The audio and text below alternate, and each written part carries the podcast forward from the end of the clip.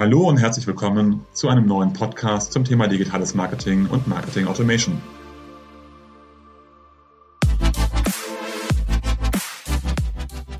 Mein Name ist Jörg Reinhardt, promovierter Physiker, dreifacher Familienvater und Gründer der Syntellic Consulting Group, einer führenden Unternehmensberatung rund um digitales Marketing und digitales Kundenmanagement.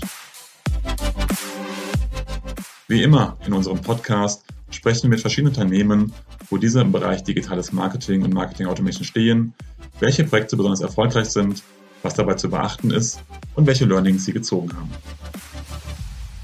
Herzlich willkommen zum Thema Mehrgewinn mit Marketing Automation. Heute mit Michael Krubier, Leiter Customer Analytics bei der Deutschen Telekom. Michael, magst du ein paar Dinge zu dir sagen? Ja, danke für die Einladung, lieber Jörg. Äh, Mache ich sehr gerne.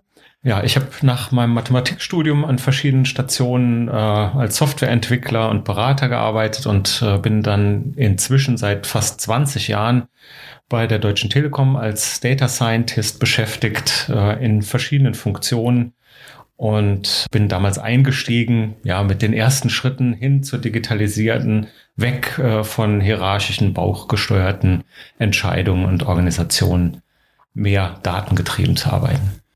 Ich bin mega froh, dass du da bist. Wir haben ja irgendwie auch, ich glaube, vor 15 Jahren ungefähr angefangen zusammenzuarbeiten. Und ähm, werde auch mal gebeten, so ein bisschen Benchmark zu machen, wie groß denn so typischerweise Marketing-Automation-Abteilungen eigentlich sind.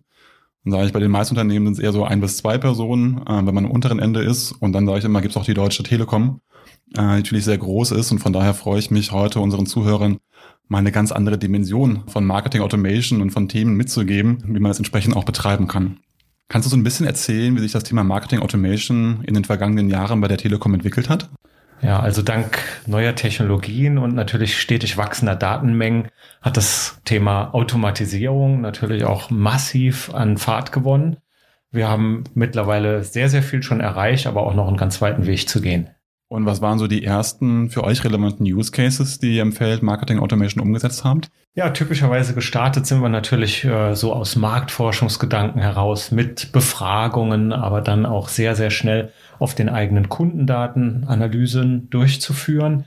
Das war zunächst mal nur ein Sample, also so einen repräsentativen Auszug aus dem Kunden Datensatz hat man rausgezogen und hat versucht, daraus was zu lernen. So sind wir eigentlich gestartet und äh, das hat natürlich Appetit auf immer mehr gemacht und äh, immer tieferes Wissen wollte man erlangen und dementsprechend äh, ja sind wir da mittlerweile ja auf einem ganz anderen Pfad. Wir waren anfangs sehr sehr kampagnengetrieben, mhm. äh, natürlich auch immer ein paar strategische Entscheidungen, die analytisch begleitet wurden und äh, inzwischen ist eigentlich eine Unternehmensführung ohne analytische Basis gar nicht mehr denkbar. Du leitest ja den Bereich Customer Analytics. Du sagst jetzt, es gibt eigentlich fast keine Entscheidung mehr ohne Analytics. Äh, das heißt, der Stellenwert hat sich dann über die letzten Jahre wirklich immens entwickelt, dass man fast davon reden kann, ihr seid eine richtige Data-Driven Company. Ja, man kann es schon sagen. Sehr häufig werden natürlich auch die Daten nur in Anführungszeichen dazu verwendet, um das eigene Bauchgefühl zu bestätigen. Das bewahrheitet sich nicht immer. Da wir aber am Massenmarkt tätig sind, ist es klar, wir kennen unsere Kunden nicht persönlich. Ja, und deswegen ist diese Datenanalyse so eminent wichtig, um annähernd das zu leisten, was dann eben auch vielleicht äh, die Bäckerei zu Hause an der Ecke leisten kann. Ja, den berühmten Tante Emma Laden, der seinen Kunden der auch wirklich Tante Emma Laden, den es kaum noch gibt. Persönlich kannte, genau.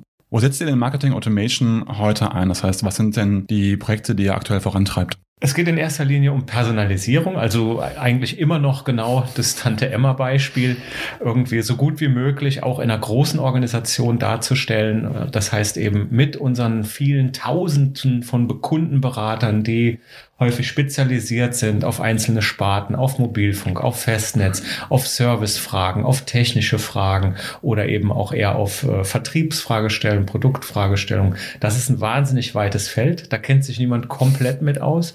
Und um das sehr, sehr gut zu unterstützen, bieten wir den Kundenberatern Hilfestellung an in Form von sogenannten Next Best Actions, Next Best Offer.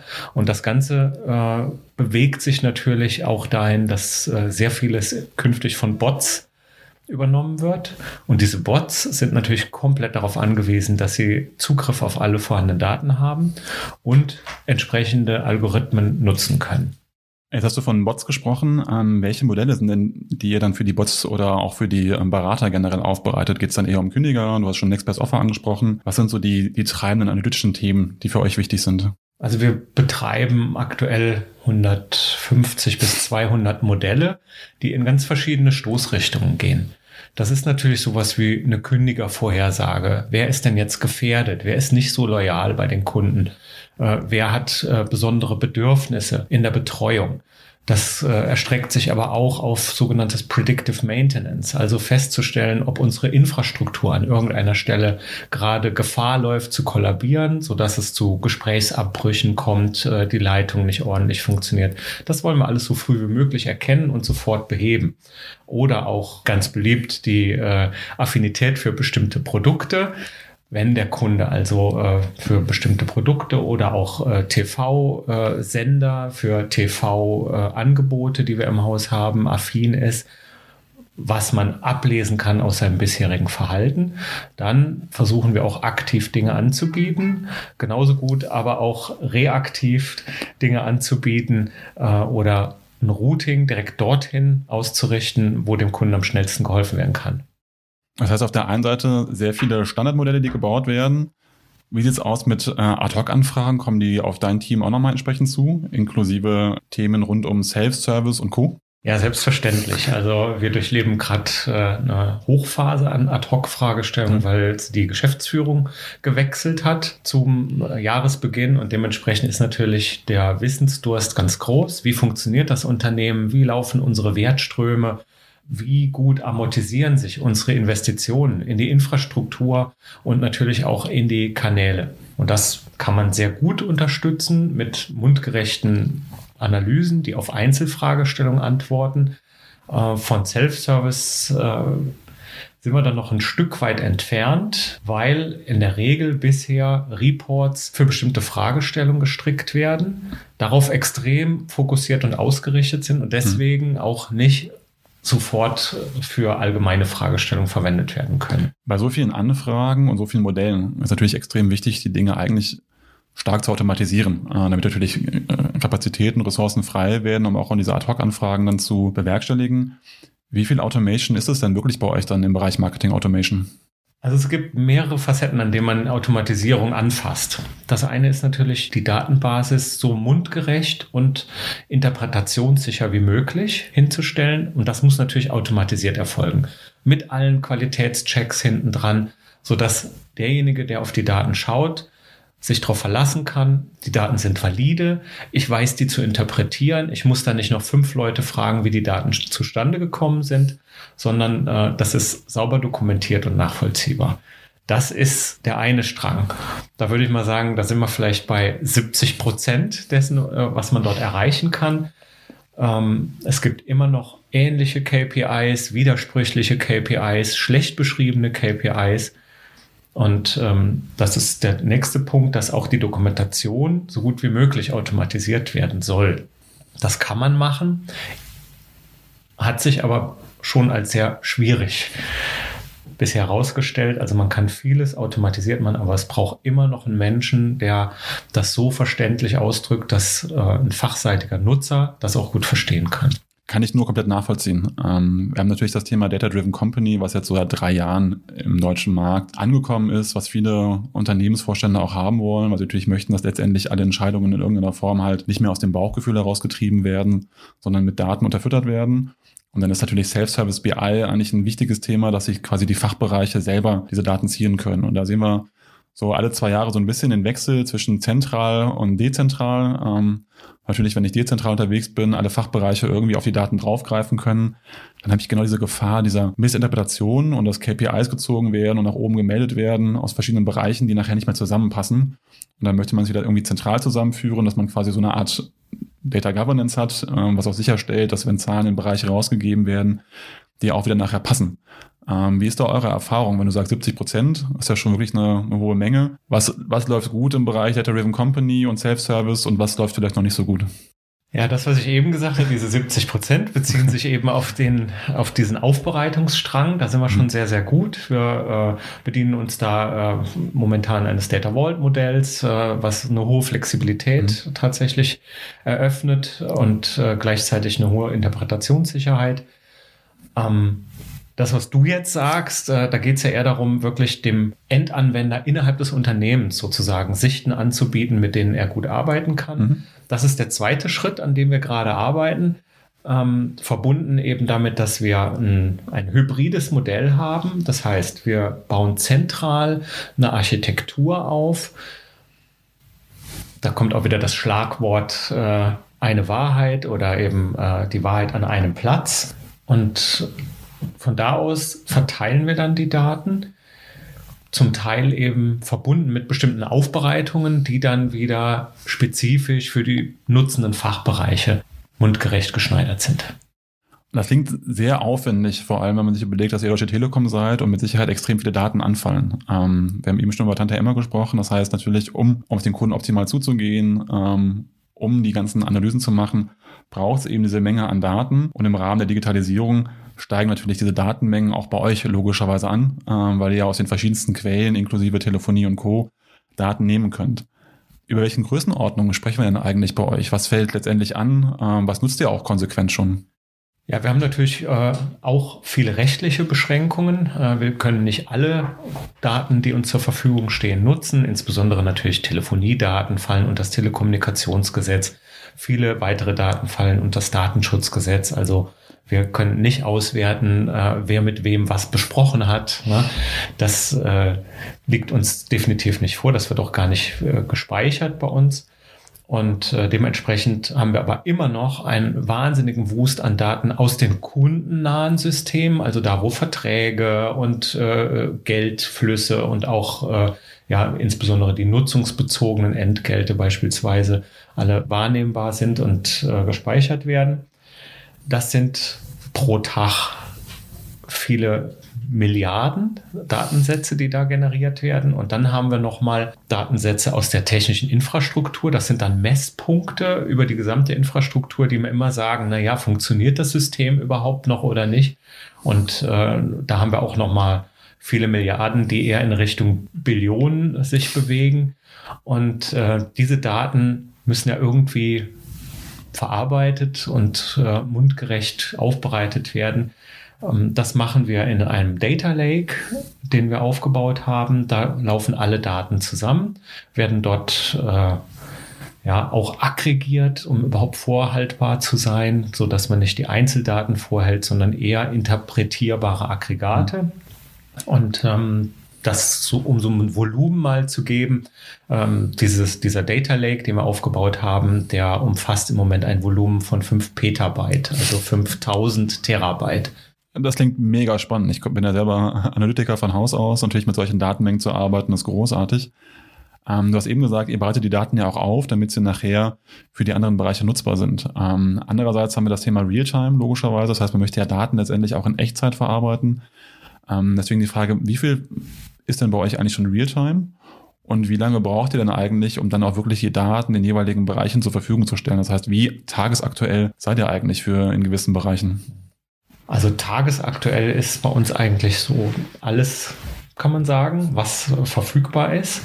Ähm, bei Realtime bin ich noch sehr vorsichtig. Da sind wir äh, im Online-Kanal natürlich, da sind wir im Realtime unterwegs ganz klar. Also die Kundeninteraktionen, die dort passieren, die werden sofort äh, verwendet, um auch Reaktionen dann daraus abzuleiten.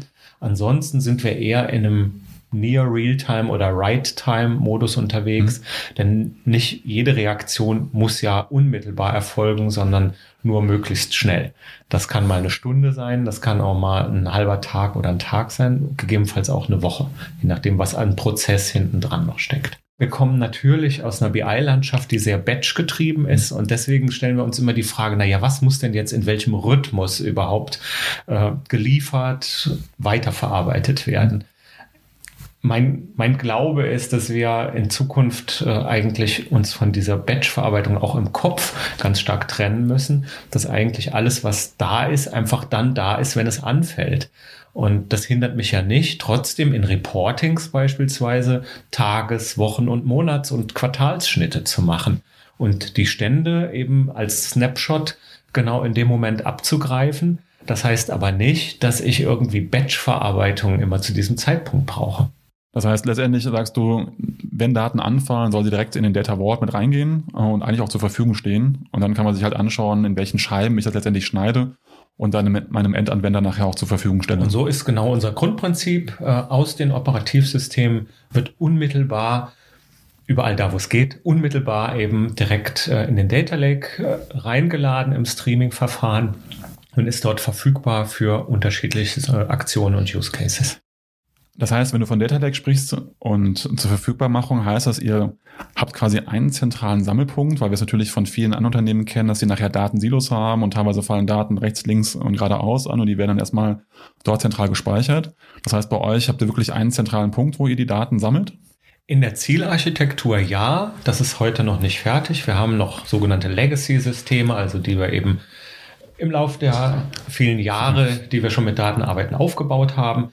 Und die werden peu à peu in die Zielarchitektur überführt. Die Zielarchitektur wird dann voraussichtlich bestehen aus einem Data Lake, der äh, mit äh, Big Data Technologien arbeitet, eher auf Streaming ausgelegt ist und einer wahrscheinlich Data Warehouse Struktur oben drüber, die aber dann auch aus dem Data Lake gespeist wird. Da diskutieren wir ganz fleißig, wie das denn richtig aussieht, äh, insbesondere auch vor dem Hintergrund, dass man zum einen feststellt, die Technologien, die Big Data Technologien und die herkömmlichen BI Technologien haben sich sehr stark angenähert. Mhm. Wir haben auch in dem Data Lake nicht nur unstrukturierte, sondern auch viele strukturierte Daten, mit denen muss man umgehen. Und Reports wollen wir eben nicht, wie ich eben sagte, im Batch-Verfahren ab und zu mal bereitstellen, sondern wenn unser Geschäftsführer verkündet, neue Tarife verkündet, dann ruft er eine halbe Stunde später bei uns an und fragt, wie läuft's? Ja, und dann kann ich dem schlecht sagen, ja, aber unser Reporting kommt erst nächsten Monat, sondern der will wissen, ob das, was er gerade getan hat, in irgendeiner Weise wirkt. Und äh, ich glaube, da geht die Reise hin. Das werden wir in Zukunft anbieten. Und was natürlich aussagst, äh, und das ist total richtig, womit wir auch kämpfen, ähm, man spricht ja in diesen Data Lakes äh, auch von, von Data Swamp, also diese äh, Datenwampe oder den Datensumpf, den man da gebaut hat, in dem man sich gar nicht mehr zurechtfindet. Das ist tatsächlich ein großes Problem, weil wahnsinnig viele Daten zur Verfügung stehen, nicht alle dokumentiert sind. Und jeder, der Daten braucht, zieht sie sich da raus, baut Aggregate, Use Cases auf diesen Daten. Und das äh, ist problematisch natürlich auf der einen Seite die Flexibilität dazu nicht zu unterbinden, sondern im Sinne von Time to Market genau das zu ermöglichen und auf der anderen Seite aber mit einem vernünftigen Architektur- und Governance-Modell die Transparenz und Nutzbarkeit für alle zu gewährleisten. Sprichst das Thema Governance-Modell an. Das heißt, habt ihr klassische ähm, Data Scientisten, die zur Verfügung stehen und dafür Sorge tragen, dass eine gewisse Qualität dann auch gewährleistet ist und halt nicht kreuz und quer Daten rausgehen, die sich widersprechen und damit letztendlich natürlich auch so ein bisschen den Ruf ähm, der Daten ruinieren? Ja, haben wir. Und äh, eine Frage von dir von eben, die spielt da auch mit rein wir haben eigentlich heute ein Hybridmodell. Also mhm. wir haben kein komplett zentrales Team von Data Scientists, die alle Fragen bedienen, sondern viele Fragen werden auch von, ich nenne sie mal, lokalen Experten, analyseaffinen, fachseitigen Kollegen beantwortet, die in der Lage sind, eben genau diese Verbindung zwischen dem Business und äh, den Daten herzustellen. Die sind sich aber dann auch nicht zu fein, auch mal ein SQL-Statement abzusetzen, äh, im schlimmsten Fall. Aber insbesondere kennen sie auch sehr, sehr gut äh, die Reports und alle Analysen, die schon verfügbar sind. Und äh, das ist unser erster Schritt in Richtung Self-Service. Und daran arbeiten wir das auszubauen, damit da in Zukunft noch mehr Self-Service von den jeweiligen Einheiten betrieben werden kann. Klingt super. Das ist so der Weg, den wir die letzten zwei Jahre eigentlich sehen. Äh, das heißt, genau dieses Hybridmodell, dass man sich fragt, mache ich es zentral, wo ich dann alle Data Scientisten zusammen habe, die in die Bereiche aussteuern, oder hat jeder Bereich seinen eigenen Data Scientisten. Ihr habt zwar ein Kernteam, äh, was zentral ist, aber jeder Bereich hat auch nochmal äh, seine eigenen Spezialisten, die unterhalten sich miteinander Und darüber kann ich natürlich auf der einen Seite sicherstellen, dass ich flexibel bin, weil die Bereiche ihre eigenen Leute haben und gleichzeitig aber auch eine gewisse Qualität sicherstellen, insofern ich ja die Schnittstellen zu meinem zentralen Team letztendlich gewährleisten kann. Ähm, du hast eben schon das Thema Pentabyte angesprochen. Wie machten ihr das? Ist das Thema Cloud bei euch relevant oder macht ihr das alles noch on-premise, die ganze Datenhaltung?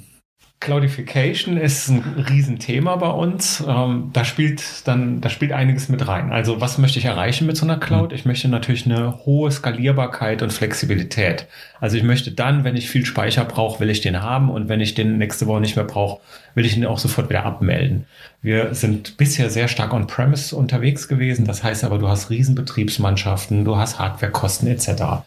und bist extrem langsam, wenn du äh, mal was ausprobieren möchtest, vielleicht mit großen Datenmengen ähm, oder auch mal schnell eine Software installieren. Ja, du bist nicht so flexibel äh, im Fehlerfall oder äh, bist auch nicht immer up to date mit äh, den letzten Releases. Deswegen gehen wir in Richtung Cloud und prüfen gerade, was geht und was nicht geht. Wir wollen so viel wie möglich äh, eigentlich in die Cloud hochladen. Ähm, es bleiben aber viele sensible Daten, die wir nicht in die Cloud hochladen werden. Ähm, das sind ja insbesondere natürlich alles, was an, an, an Verbindungs- und Technologiedaten so gibt. Äh, da würde man sich extrem angreifbar machen. Ähm, das werden wir nicht tun. Aber insbesondere alles, was Realtime-Prozesse auch angeht, die wollen wir natürlich sehr, sehr nah am Kunden haben. Und das ist mit der Cloud leichter zu gewährleisten, als wenn man das über die eigene Infrastruktur äh, schleust. Ähm, und wenn wir von Cloud sprechen, reden wir dann auch direkt von der Telekom Cloud oder bedient ihr euch quasi anderer externer Cloud selber? Beides. Sehr gut. Wechseln wir mal von den Daten ähm, zu deinem Team.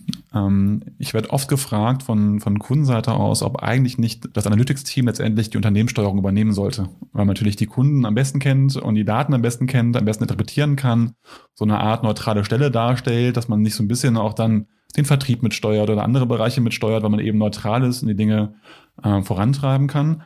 Wie ist das bei euch? Wie seid ihr in die Organisationsstruktur und auch rund um die ganzen Marketing, Automation und auch analytischen Prozesse eingebunden? Das ist ganz witzig, dass, dass Data Scientists das steuern. Das ist so ähnlich wie äh, der Schlauste, der sollte eigentlich unser Tyrann sein. äh, Glaube ich definitiv nicht dran. Ähm, denn auch äh, Data Scientists sind nicht immer neutral, sondern die haben durchaus eine eigene Meinung. Äh, die wollen auch jeden Morgen wissen, wofür sie aufstehen. Was ist eigentlich der Sinn und Zweck dessen, was ich hier tue?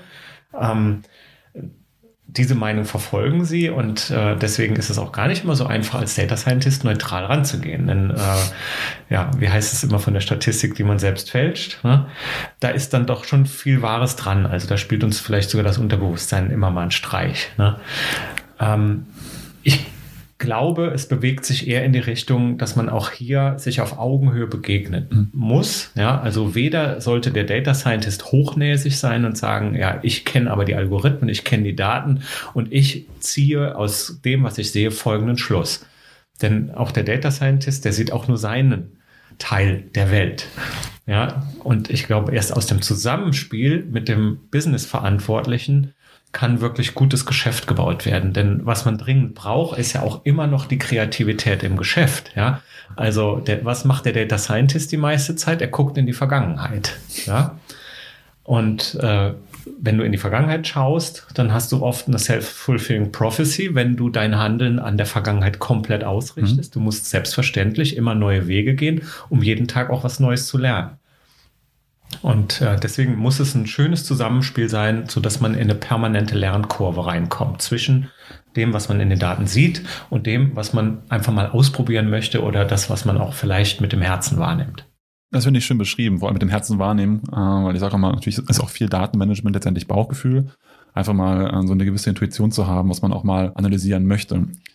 Jetzt hat sich ja Marketing Automation in den letzten Jahren nochmal stark äh, bewegt. Ähm, du hast schon angesprochen, ihr habt verschiedene Kanäle mit dabei. Ihr wollt ja auch dem Vertrieb Hinweise geben. Das heißt, wir haben den Faktor Mensch äh, logischerweise mit drin. Wir haben das Thema, dass die Kundenerwartungen unglaublich gestiegen sind. Das heißt, da haben wir auch ganz andere anspruchsvolle Kunden. Wie hat sich denn die Arbeit bei euch äh, rund um Analytics äh, letztendlich verändert äh, mit den neuen Kanälen, äh, mit den neuen Stakeholdern, die mit dabei sind und auch mit den sich verändernden Kundenerwartungen?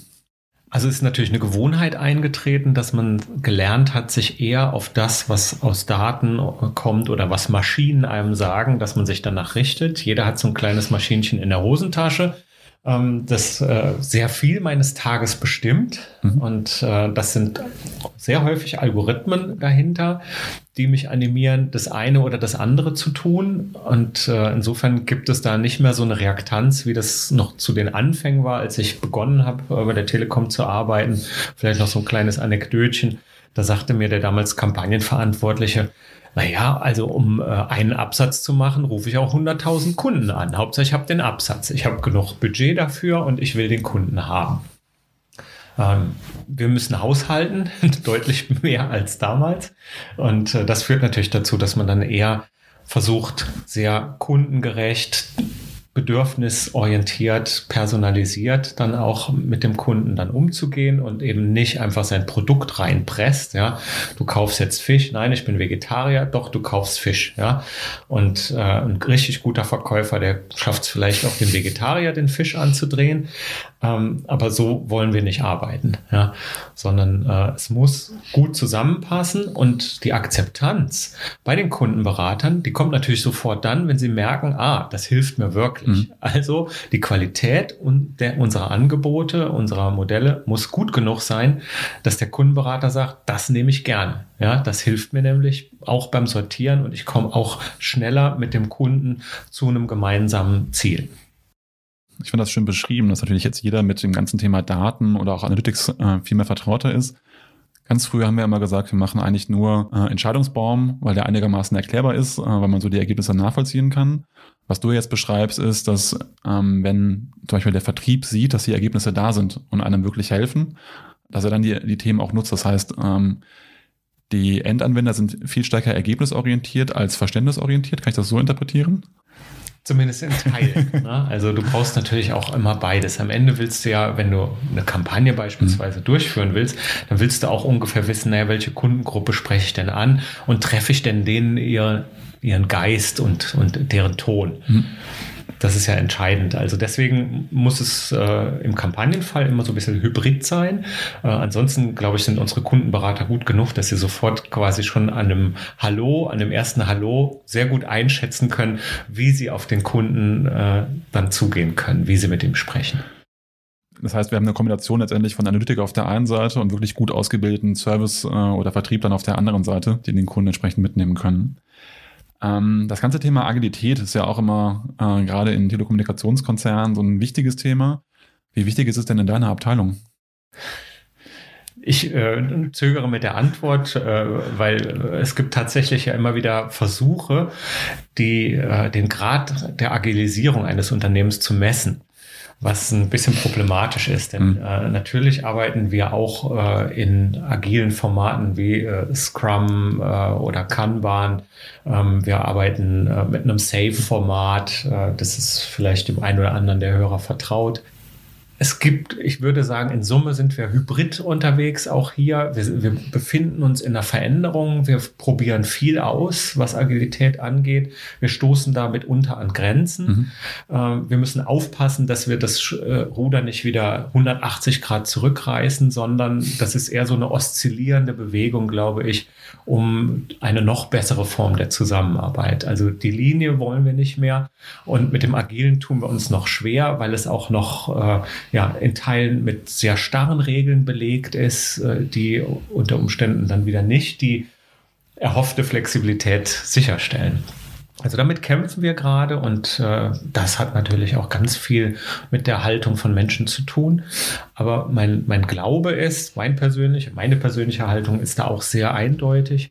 Ähm, die Datenlandschaft und die Prozesse sind derartig komplex, das kann nicht ein Geschäftsführer oder Vorstandsvorsitzender entscheiden, sondern das ist ganz elementar, dass das runter verteilt wird, diese Verantwortung auf alle, dass jeder ein Mitspracherecht hat äh, mit seinen speziellen Kenntnissen und das zusammenzubringen, das ist eigentlich die große Kunst. Bin ich komplett mit dabei. Ähm, ich finde einen Ansatz da sehr gut. Und das ist ja gesagt, nicht das Ruder komplett umzureißen. Deswegen meine ich ja vorhin, ich sehe halt häufig immer wieder einen Schwenk von zentral zu dezentral, weil man immer wieder mit einer Organisationsform seine Schwierigkeiten hat. Dann wechselt man in die andere quasi rein, um die alten Probleme irgendwie aufzulösen. Und äh, nach zwei Jahren hat man dann wieder die neuen Probleme der neuen Organisationsform und wechselt dann wieder zurück irgendwie hinten dran. Ihr geht da ja wirklich einen vernünftigen Weg zu schauen, welche Themen habe ich denn eigentlich, wie möchte ich die voranbringen, wie kann ich eigentlich den, Mehrwert zwischen Linie und Agilität, also das Beste aus beiden Welten, äh, versuchen zu vereinheitlichen. Und ich finde diesen Begriff Oszillieren da auch sehr schön. Natürlich geht man mal ein bisschen zurück, aber in Summe klingt es ja bei euch so, als würdet ihr euch konsequent auch weiterentwickeln. Ich habe den Eindruck, wir, wir kommen deutlich voran. Also wir, wir versuchen das natürlich auch immer irgendwie greifbar und messbar zu machen und äh, Dazu gehört beispielsweise auch, äh, wie ist die Time to Market der mhm. IT? Also äh, wann kommen irgendwie neue Produkte oder neue Prozesse rein und wann sind sie tatsächlich umgesetzt? Und äh, da haben wir eine deutliche Steigerung in dem sogenannten Time to Market erzielen können. Und das ist sicher auch unseren agilen Zusammenarbeitsformen zu verdanken. Und von wie vielen Mitarbeitern reden wir da in deiner Abteilung und in Summe, was äh, Analytics angeht, auch in den anderen Abteilungen? Ja, das ist gar nicht so einfach äh, mit einer Zahl zu nennen. Also äh, rein mit dem Fokus auf Customer Analytics sind wir schon allein über 30 äh, Kollegen. Hm. Wir haben nochmal einen ganz großen Bereich, der sich äh, nur um technische Fragestellungen kümmert, also sowas auch wie Predictive Maintenance und äh, schnelle Störungsbehebung automatisiert. Äh, wir haben einen großen Finanzanalysebereich, selbstverständlich. Äh, wir haben nochmal einen separaten Bereich für Geschäftskunden, für die Serviceeinheiten. Und äh, summa summarum haben wir auf unserer, auf unserem Data Lake zurzeit etwa 1200 Nutzer. Das heißt also, die alle mit mehr oder weniger Tiefgang sich als Data Scientist betätigen. Das sind natürlich immense Zahlen. Also äh, der eine oder andere Zuhörer wird gerade mit den Ohren schlackern. Äh, alleine schon 30 Data Scientisten ist ja schon eine Menge und dann 1200, die auf den Data Lake nochmal unterwegs sind.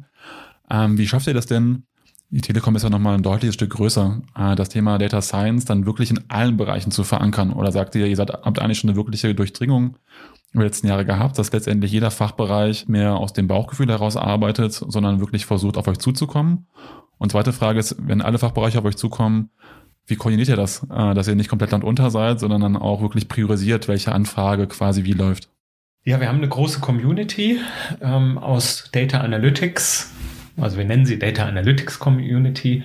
Äh, das heißt, jeder, der sich dafür interessiert, der in dem Bereich unterwegs ist, äh, aber auch der irgendwie nutzen und partizipieren möchte, der kann Teil dieser Community sein. Ähm, das hilft sehr. Da gibt es dann nochmal Untergruppen in dieser Community, die sich dann äh, mit speziellen Tools oder mit speziellen Sparten oder Fragestellungen beschäftigen, sodass die sich alle untereinander darüber vernetzen können und äh, damit das Ganze auch äh, irgendwie nochmal aus der ursprünglich doch immer noch teilweise hierarchisch tickenden Organisation ankommt und gedeckt wird, äh, haben wir auch ein Data Analytics Leadership Team. Da sind alle Bereiche Technik, Service, äh, Finanzen, äh, Privatkunden, Geschäftskunden, also alle unsere Bereiche innerhalb der Telekom Deutschland sind dort vertreten. Und darüber stellen wir dann auch eine gemeinsame Governance, eine gemeinsame Architektur und äh, eine große Transparenz eben untereinander her. Das klingt hochprofessionell. Äh, wie lange habt ihr gebraucht, um das aufzubauen?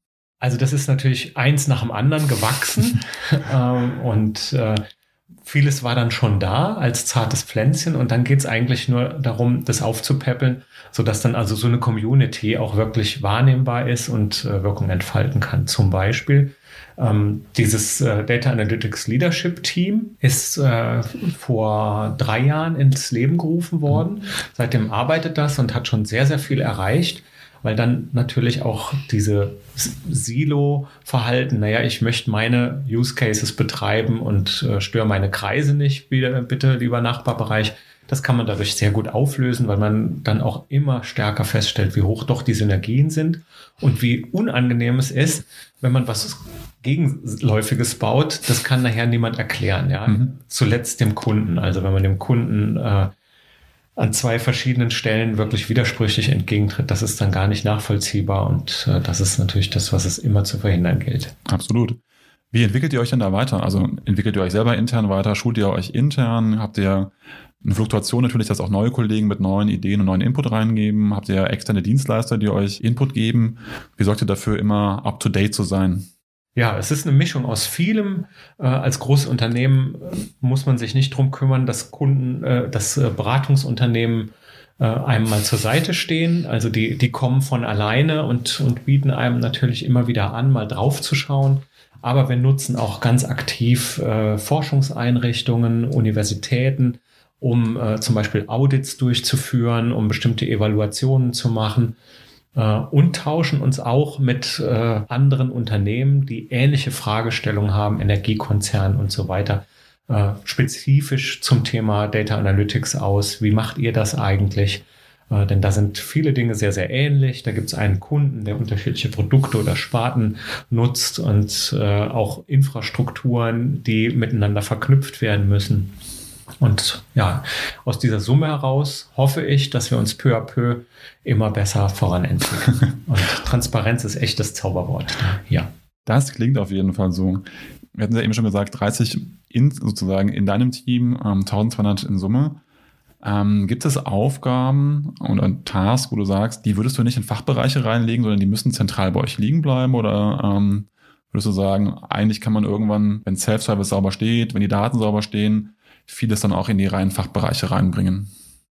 Eigentlich würde ich fast sagen, kann man das meiste in die Fachbereiche reinbringen. Es gibt tatsächlich die Notwendigkeit, an zentraler Stelle die Daten schon mal ordentlich aufzubereiten. Das ist ganz elementar. Und dann gibt es natürlich so ein paar Hardcore-Funktionalitäten, also wie ich zum Beispiel ähm, eine, eine KI einbette, die dann äh, automatisiert zum Beispiel den Bot füttert. Ja, und da ist es, glaube ich, immer gut, wenn man das äh, von ja, sehr erfahrenen Experten einsetzt, wo es dann eher um technologische Fragen geht. Wie gut können die uns helfen, bestimmte Business-Fragestellungen zu beantworten? Also da sehe ich uns nach wie vor, also die Grundlagen zu schaffen. Aber alles, was dann fachspezifisch äh, hinten raus ist, glaube ich, äh, ist es total wichtig und sinnvoll, wenn die Verantwortung und auch eben die ganze Energie, die man da reinstecken muss, wenn die auch von der Fachseite kommt und nicht von einem neutralen Dritten. Okay, das heißt, vor allem das Kernthema wäre letztendlich, dass die Daten sauber sind und gut aufbereitet sind. Ähm, und dann soll der Endanwender nachher, also die Fachseiten, sich dann, äh, wie du schon sagtest, mit der Energie darum kümmern, die dann auch sauber aufzubereiten für sich selber und die relevanten Fragestellungen zu beleuchten. Lass uns mal einen Blick nach vorne richten äh, und so einen kleinen Ausblick geben. Was sind denn so die ähm, größten Herausforderungen aus deiner Sicht ähm, im Bereich Analytics oder auch Marketing Automation, denen du dich mit deinem Team in den nächsten Monaten stellen musst oder stellen wirst? Ja, ich habe das eingangs schon mal kurz erwähnt. Äh, tatsächlich ist eine der großen Herausforderungen, wie kommen wir weg von den Altsystemen, äh, so dass wir weniger Redundanzen haben. Wie sieht die Architektur der Zukunft aus? Äh, wie arbeiten dann in Zukunft so ein eher Data Warehouse, Data Mart orientierte Struktur mit äh, einer Data Lake oder, oder Big Data Struktur zusammen? Das ist eine ganz große Herausforderung. Äh, die Toolbrüche ist natürlich auch eine große Herausforderung. Wir arbeiten ja mit diversesten Tools auf den Daten. Das heißt, äh, du hast Experten, die sich mit bestimmten Tools auskennen und äh, tolle Algorithmen bauen. Die können aber möglicherweise vom Nachbarbereich erstmal gar nicht übernommen werden, weil die nicht damit umgehen können. Mhm. Ja. Das löst sich peu à peu auf. Da gibt es auch viele Anbieter, die versuchen immer mehr Tools zu integrieren und dann nochmal eine Oberfläche drüber zu bauen. Aber da ist noch viel zu tun, um das vernünftig hinzubekommen, ohne wirklich auch an Schlagkraft zu verlieren. Also Beispiel, wir haben tolle SAS-Experten und äh, im Moment äh, sieht es so aus, dass auf äh, dem Data Lake SAS dann nicht mehr, also SAS ist eine Statistiksoftware äh, für diejenigen, die sie nicht kennen ähm, aber dass die dann möglicherweise dort nicht mehr zur Verfügung steht, dann müssen die alle, und das sind tolle Data Scientists, dann müssen die sich mit dem Umgang mit anderen Tools erstmal auseinandersetzen. Das heißt, da hast du wieder einen Einbruch. Und das ist eine ganz große Herausforderung, diesen Übergang hinzubekommen. Wenn ich das richtig verstanden habe, dann musst du ja eigentlich auf, in verschiedenen Bereichen äh, diskutieren. Einmal Architektur, dann aber auch Organisation, also wer macht eigentlich nachher in Zukunft was? Ähm, dann die Frage, welche Lösungen verwendet man oder gibt es quasi übergreifende Lösungen nachher, die man letztendlich abschalten kann? Und ähm, ihr habt nochmal das Thema der, der individuellen Personen, weil natürlich auch ein gewisser Widerstand da ist, wenn ich meine SAS-Software lieb gewonnen habe, jetzt als Beispiel, und dann irgendwie, was weiß ich, auf Nime wechseln muss, ähm, dann auch nochmal individuell mit den einzelnen Personen zu sprechen. Großartige Dinge mit SAS gebaut. ja, und äh, die müssen dann auch irgendwie migriert oder abgelöst werden. Welche großen Learnings, die ihr letzten Jahre gemacht habt, werden euch denn ähm, auf diesem Weg helfen? Gibt es Ressourcen oder Dinge, wo du sagst, das ist etwas, was so ein Key Asset ist, was euch auszeichnet auch und was ihr mitnehmt auf diese Reise?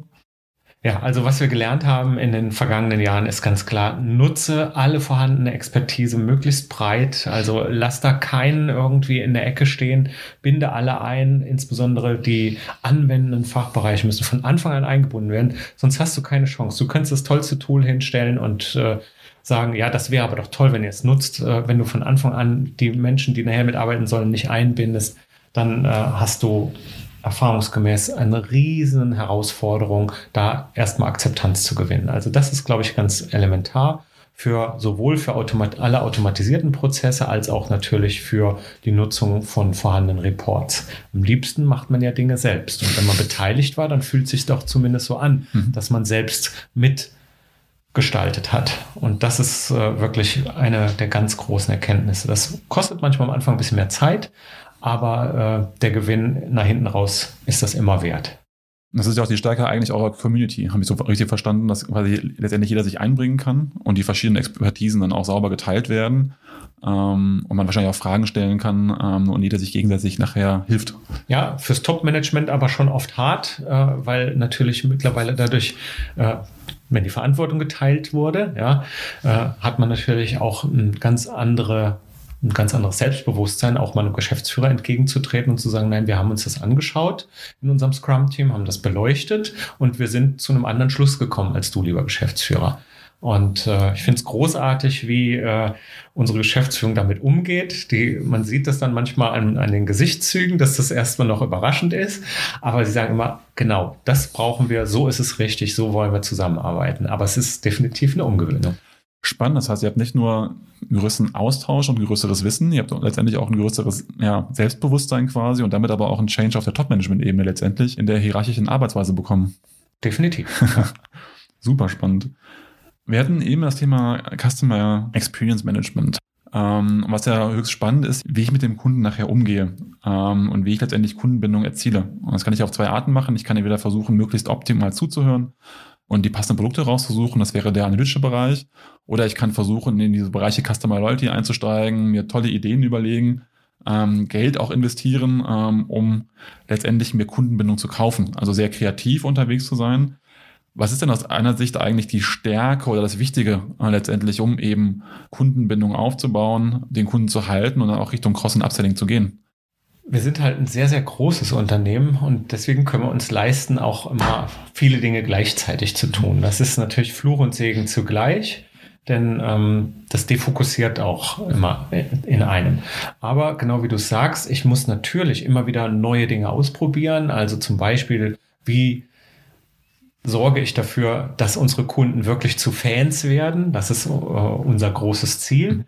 Und äh, dazu gibt es dann immer wieder diverse Maßnahmen. Die muss man aber beleuchten, ausprobieren, adaptieren. Genauso wie das bei der Gestaltung der Web von der Webseite ist. Äh, wenn man sieht, die funktioniert nicht, weil die Leute sich immer verklicken oder äh, an die falsche Stelle kommen, dann muss ich die so lange anpassen, bis ich feststelle, es funktioniert. Und das Prinzip äh, in unseren Prozessen ist ja genau das gleiche. Ich versuche die Schwachstellen im Prozess festzustellen oder in den Produkten. Und wenn ich die auflöse, sodass die Produkte wirklich Freude machen, dann führt es mich zum Erfolg.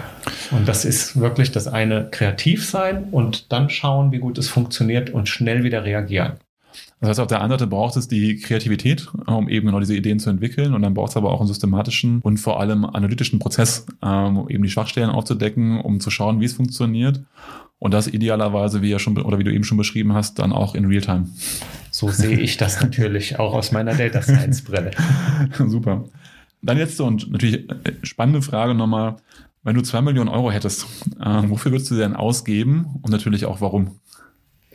Ja, ich habe es eben schon gesagt. Also die größte Herausforderung scheint wirklich erstmal jetzt ganz, ganz schnell sich von alten Zöpfen zu lösen, alte Prozesse abschalten, alte Datensilos abschalten beziehungsweise eben migrieren dann in die Zielarchitektur, so dass wir sehr, sehr schnell aus einem Guss alles da haben und auf dem aufbauend sehr, sehr flexibel mit einer schnellen Time to Market unterwegs sind.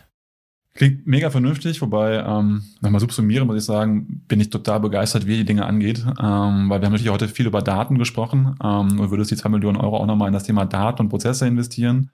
Aber ähm, wie ihr mit euren Mitarbeitern umgeht, ähm, wie ihr die enabled und wie ihr so eine Community aufgebaut habt, das finde ich auch schon einzigartig, weil natürlich in der Größenordnung, in der ihr spielt, äh, mit der Menge an Daten, muss man das Wissen teilen und vor allem natürlich auch die Zusammenarbeit fördern. Ähm, deswegen da nochmal dann die allerletzte Frage an dich. Was würdest du denn, ähm, weil ihr seid ja unglaublich weit, was Daten angeht, was Tools angeht, was den Faktor Mensch angeht, du den Zuhörern, die vielleicht noch nicht ganz so weit sind und die vielleicht dastehen, wo ihr vor sieben Jahren gestanden habt, äh, mitgeben? Äh, natürlich die Mengen an Themen, die ihr bewegt, sehr viele sind. Ähm, wie kommt man dahin, wo ihr seid? Immer Mut haben, neue Wege zu gehen. Das ist immer das Erste. Nicht festhalten an dem, was man hat. Auch mal zulassen, ähm, dass Pläne, die man hat, vielleicht scheitern. Das sagt man immer sehr leicht. Ja, dieses Fail fast. Das ist eine der schwierigsten Herausforderungen, den richtigen Zeitpunkt dort zu finden. Wann ist wirklich fast? Ähm, den Menschen was zutrauen, den Menschen die Möglichkeit geben, sich die Aufgabe zu suchen, mit der sie sich identifizieren und äh, der Rest entwickelt sich dann fast schon von alleine, würde ich sagen. Großartiges Schlusswort. Ähm, damit vielen, vielen Dank für einen super spannenden Podcast und dann noch eine schöne Woche. Ja, danke für dein Interesse.